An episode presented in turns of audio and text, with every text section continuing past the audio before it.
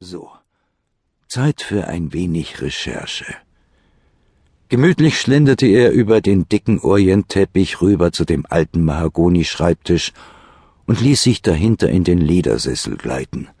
Einer Eingebung zufolge zog er die erste Schublade auf der linken Seite auf und fing an zu kramen. Momentan wusste er nicht genau, wonach er überhaupt suchte, aber er wusste, dass es da etwas gab, das er gesehen, aber nicht gebührend zur Kenntnis genommen hatte. Seine Finger tasteten den hinteren Teil der Schublade ab und stießen vor etwas Kantiges. Volltreffer. Ja, genau das war es, wonach er suchte. Wie konnte er so vergesslich werden? Seine Mutter hätte ihm dafür eine Kopfnuss verpasst und angemerkt, dass ihm mal wieder was durch die Gehirnwindungen gerutscht wäre, wie eine vaselinierte Hand in den Kuharsch. Vaseliniert. Er war sich nicht einmal sicher, ob es dieses dämliche Wort überhaupt außerhalb des armseligen Dorfes, in dem er aufwachsen musste, gab. Arme Mama. Jetzt lag sie schon zwölf Jahre tot im Moor, direkt hinter dem Haus, in dem sie ihn seine ganze Kindheit über schikaniert hatte. Na, Ma, wer war denn da ins Moor gerutscht, wie die vaselinierte Hand in den Kuharsch? Er hatte dabei zugesehen vom Küchenfenster aus und sich dabei gefragt, ob man im Moor ertrank oder erstickte. Dann hatte er sich den letzten Rest Erdnussbutter aus dem Glas gekratzt, auf das Sandwichbrot gestrichen und versucht, sich darüber klar zu werden, welche Vor- oder Nachteile eine Rettung seiner Mutter mit sich brachte.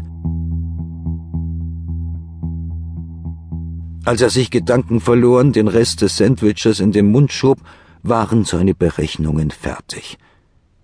Sorry, Ma, aber so eine Gelegenheit kommt so schnell nicht wieder. Man muss jede Gelegenheit beim Schopf packen. Oder nicht? Also warf er einen letzten Blick auf die Frau, die bald seine verschollene Mutter sein würde, und er, der arme kleine, sechzehnjährige, verlassene Junge. Das würde ihm jede Menge Pluspunkte bei den Weibern in seiner Schule sichern. Er wandte sich ab, marschierte in die abgetretenen Holzstufen zu seinem Zimmer hoch und begann seine Hausaufgaben für den nächsten Schultag zu erledigen. Mühsam versuchte er nicht an seine Mutter zu denken, sondern an den erfolggekrönten Abschluss seines heutigen Deals, der hoffentlich kurz bevorstand, das Sahnebonbon des Tages, den letzten Adrenalinstoß, den Kick, ein Blick aus dem Fenster signalisierte ihm, dass es Zeit wurde, sich zu beeilen. Draußen stieg hinter den Bäumen des Parks viel zu schnell die Sonne auf. Leider etwas, worauf er keinen Einfluss hatte. Maria würde gleich da sein. Maria.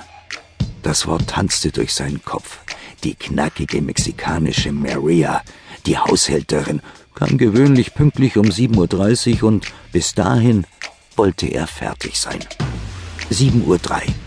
Hastig zerrte er das Holzkästchen aus dem Schreibtisch und registrierte zum ersten Mal bewusst den vor sich stehenden, halb aufgeklappten Laptop. Geiles Ding. Riesig. Aber eines nach dem anderen. Zuerst musste er sich dem Kästchen mit den eingearbeiteten Initialen AS widmen. Vor Vorfreude kaum in der Lage, den Schlüssel mit ruhigen Händen in das Schloss zu stecken, registrierte er nicht das leise Knacken aus Richtung des Eingangsbereichs. 7.06 Uhr. Verdammt, schon so spät. Die Zeit vergeht wie im Flug, wenn man Spaß hat, stellte er vor sich hin lächelnd fest.